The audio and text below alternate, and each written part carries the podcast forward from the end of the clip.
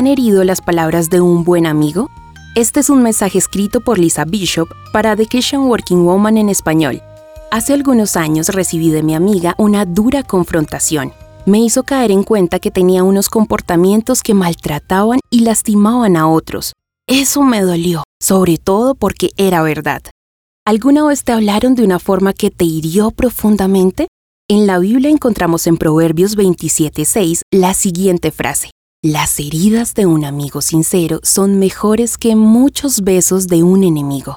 Las dos palabras claves de este versículo son sincero y amigo.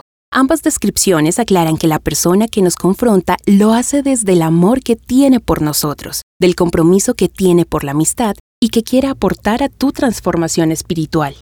La habilidad de ser honestos el uno con el otro nace de un espíritu de amor, fidelidad e integridad esta actitud fortalece el vínculo de la amistad y es la marca de una relación verdadera y profunda que acepta esas heridas con gratitud y amabilidad. En medio de una sociedad donde el significado de la autoridad ha perdido su valor y cada quien hace lo que le parece, ¿cómo reaccionas ante una crítica constructiva? ¿Eres el tipo de persona que recibe consejos para mejorar como persona?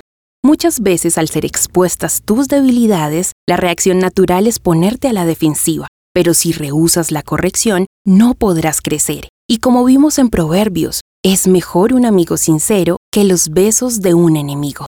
En Efesios 4:15, el apóstol Pablo nos recuerda, más bien, al vivir la verdad con amor, creceremos hasta ser en todo como aquel que es la cabeza, es decir, Cristo.